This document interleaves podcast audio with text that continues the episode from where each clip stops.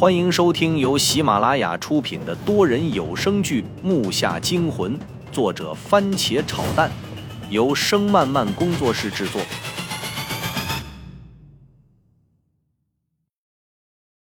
第一百零一集，这里让人从外面填上了，我就是从这里进来的。周震的声音引起了所有人的注意。我去，真让我猜对了呀！你怎么不早说呀？我回头疑惑的瞅着他，后者则是无动于衷，话都没回。云武，你回来了！我靠，这么帅！那家伙你解决了？这家伙也把跟他一样那小子给放倒了，帅呀！胖子一看危险解决了，上来大咧咧的看看我，又看看周震。呃，可以说都是他解决的。我尴尬的笑了两声，心里真撑不住那虚的晃，然后又问道：“呃，对了，我父亲怎么样？情况不太好，伤口很长，虽然不算深，但是口子的长度也要比正常的刀口要宽。如果再不出去的话，估计马上就会感染。还有，他因为流血已经昏厥过去了。我们暂时用衣服捂住了他的伤口，但是还在流着血，只是比刚开始要好一点。”曾哲走了过来，我看他的外套也没了。他身后不远处，父亲斜靠在土墙上，身上绑着被撕成条的衣服，后面还倚着一件。大牙蹲在他面前观察伤势，他的上衣也脱了，只穿着已经脏的不能再脏的短袖衬衫。我感激地向曾哲点了点头，他没说话，只是拍了拍我的肩膀。然后我三步并作两步地跑到大牙旁边，看了一下父亲的情况，果然很不好办。他的肩膀还有一处很深的扎伤，后背的口子确实骇人。父亲的嘴唇铁青，虽然在荧光棒的照射下看不太清楚，但是那样子真是让人心痛。我咬了咬嘴唇，不知道该怎么办，只能求助周震了。我回身往周震那儿看，周震被曾哲扶着身子，左手费力地插进兜里。我看他的兜里鼓鼓的，其实我应该想到的。他弄死那个假的他后，应该会从那人的包里拿点我们能用得上的。谁知道他从兜里扔出来的东西却让我大跌眼镜。那是一根类似东北放的爆竹那么粗的东西，看样子倒是很像人们说的二踢脚，不过这个要比那种二踢脚长点也就是苗条点有我两根手指那么粗，上面带根引线，但是也比爆竹的引线粗。我靠！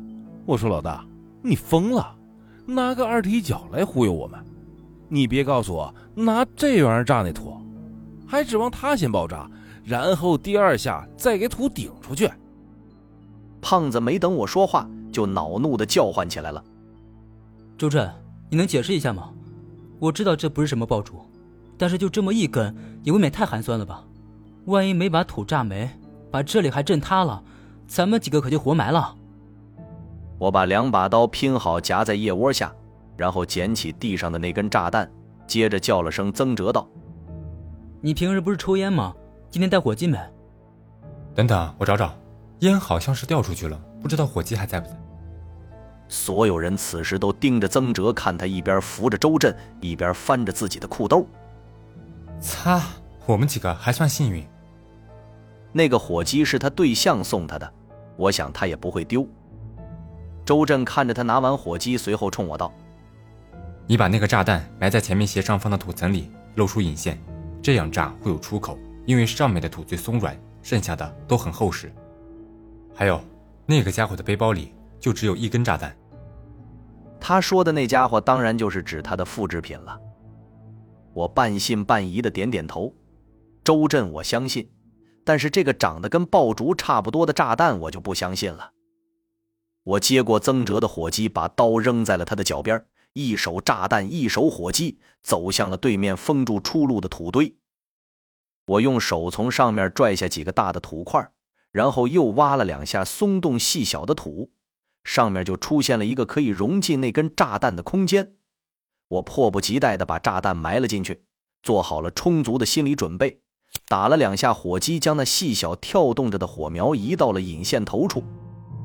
引线一点即燃，那点红光迅速的向上移，我一个后跳，转身跑出很远。所有人除了周震以外，全部捂上了耳朵。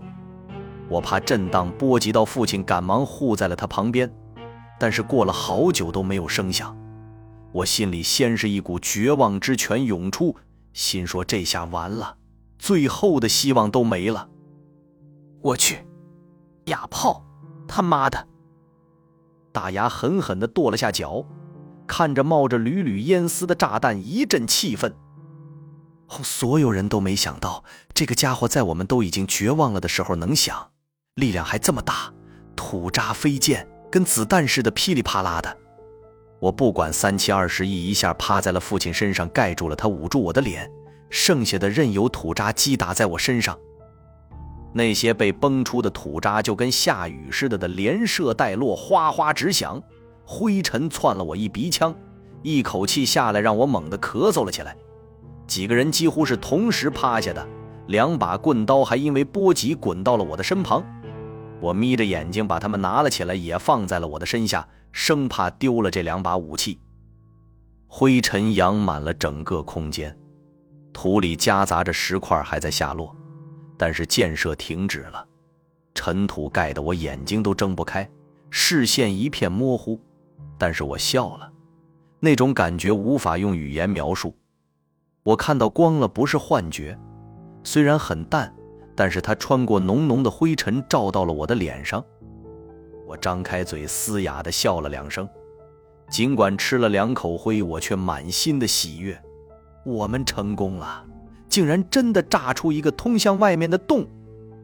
当我看到这光时，我终于明白自然的光亮对人们来说有多么重要了。此刻，我有种重获新生的感觉。木下惊魂多人有声剧，感谢您的收听，更多精彩内容，请听下集。